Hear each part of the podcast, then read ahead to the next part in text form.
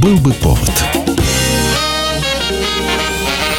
Здравствуйте, я Михаил Антонов, эта программа «Был бы повод» 27 июля на календаре и рассказ о событиях, которые происходили в этот день, но в разные годы, ждет вас сегодняшняя передача.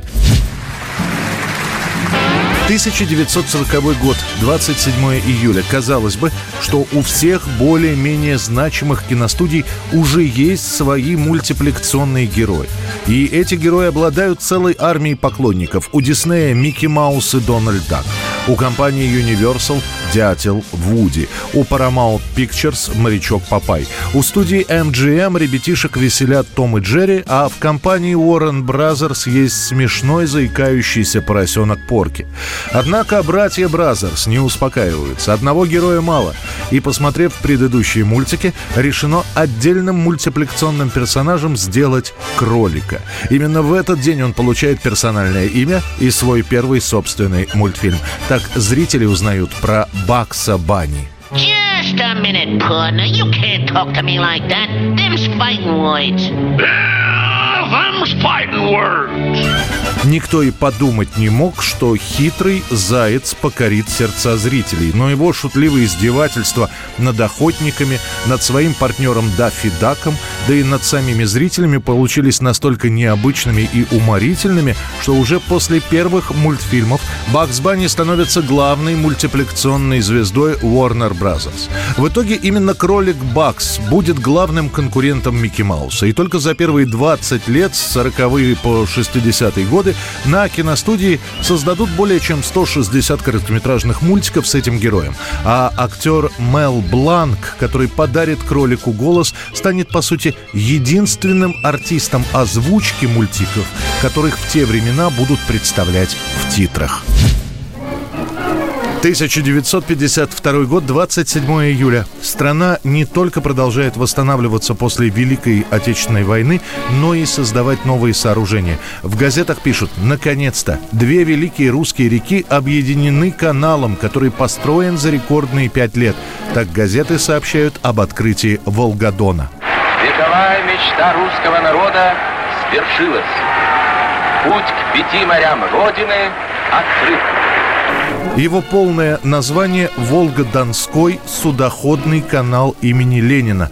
Соединить две реки планировали еще при Петре Великом, но уже тогда понимали, что судоходство по такому каналу, если бы и было возможно, то только весной, при разливах рек.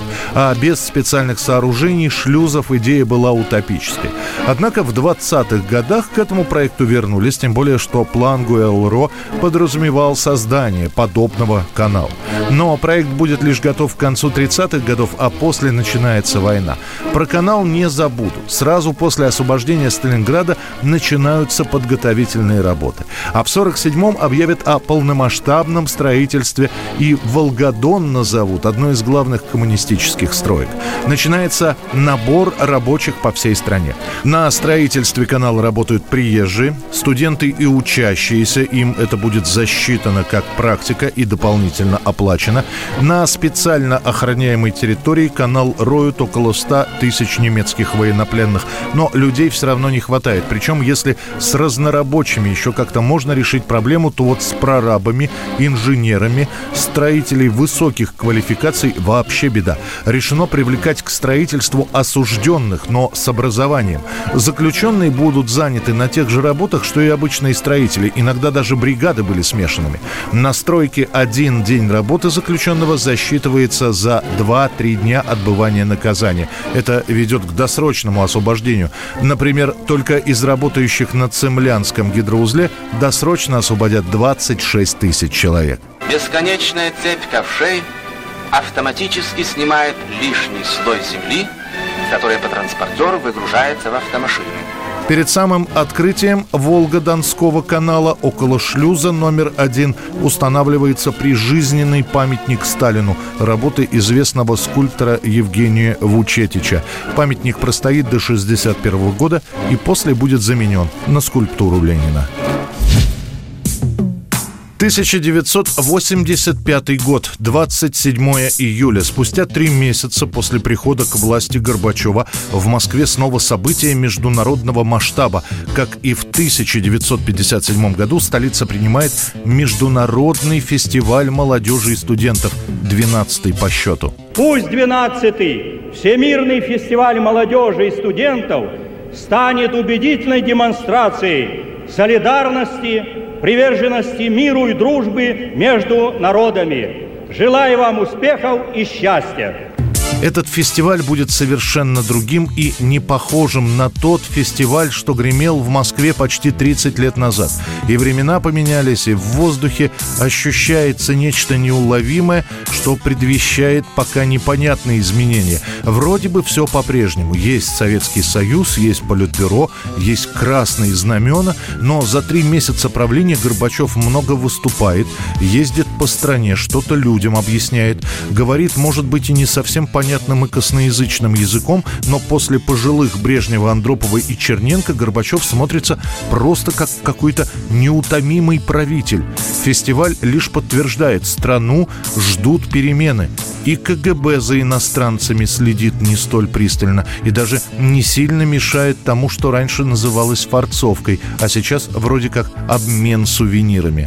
Москва будет использовать делегатов фестиваля в своей борьбе за мир – пугал Госдепартамент США в своем информационном письме. Страшило противников фестивального движения то, что молодые получат возможность познакомиться с мирными инициативами, исходящими из Москвы.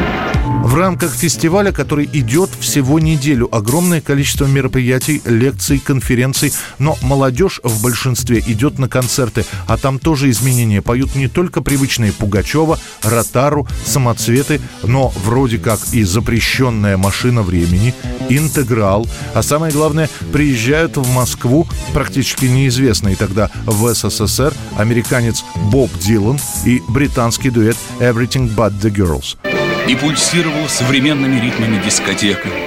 Много музыки, много цветов, много улыбок. Это будет последнее советское крупное мероприятие, которое окажется на пограничье новых и старых времен. Уже через несколько месяцев Горбачев объявит о начале перестройки, начнется повальный дефицит, через два года будет введена талонная система, еще через три не станет Советского Союза.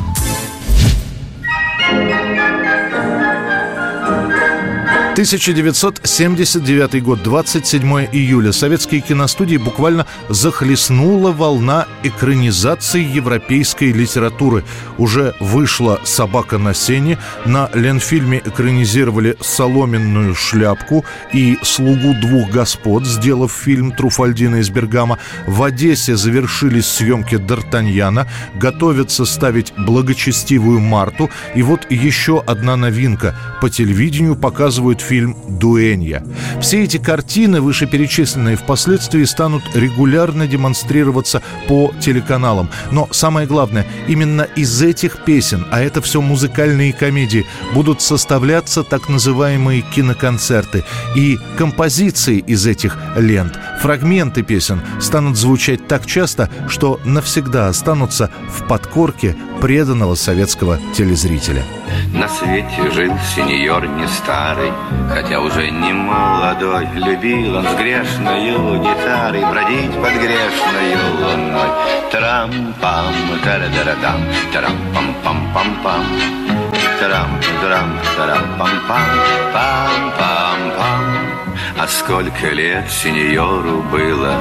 Пожалуй, сам сеньор не знал И сколько дам его любили. Уже давно не считал. Тарам-пам, Тарам-пам-пам-пам-пам. Тарам, тарам, тарам-пам-пам Тарам-пам-пам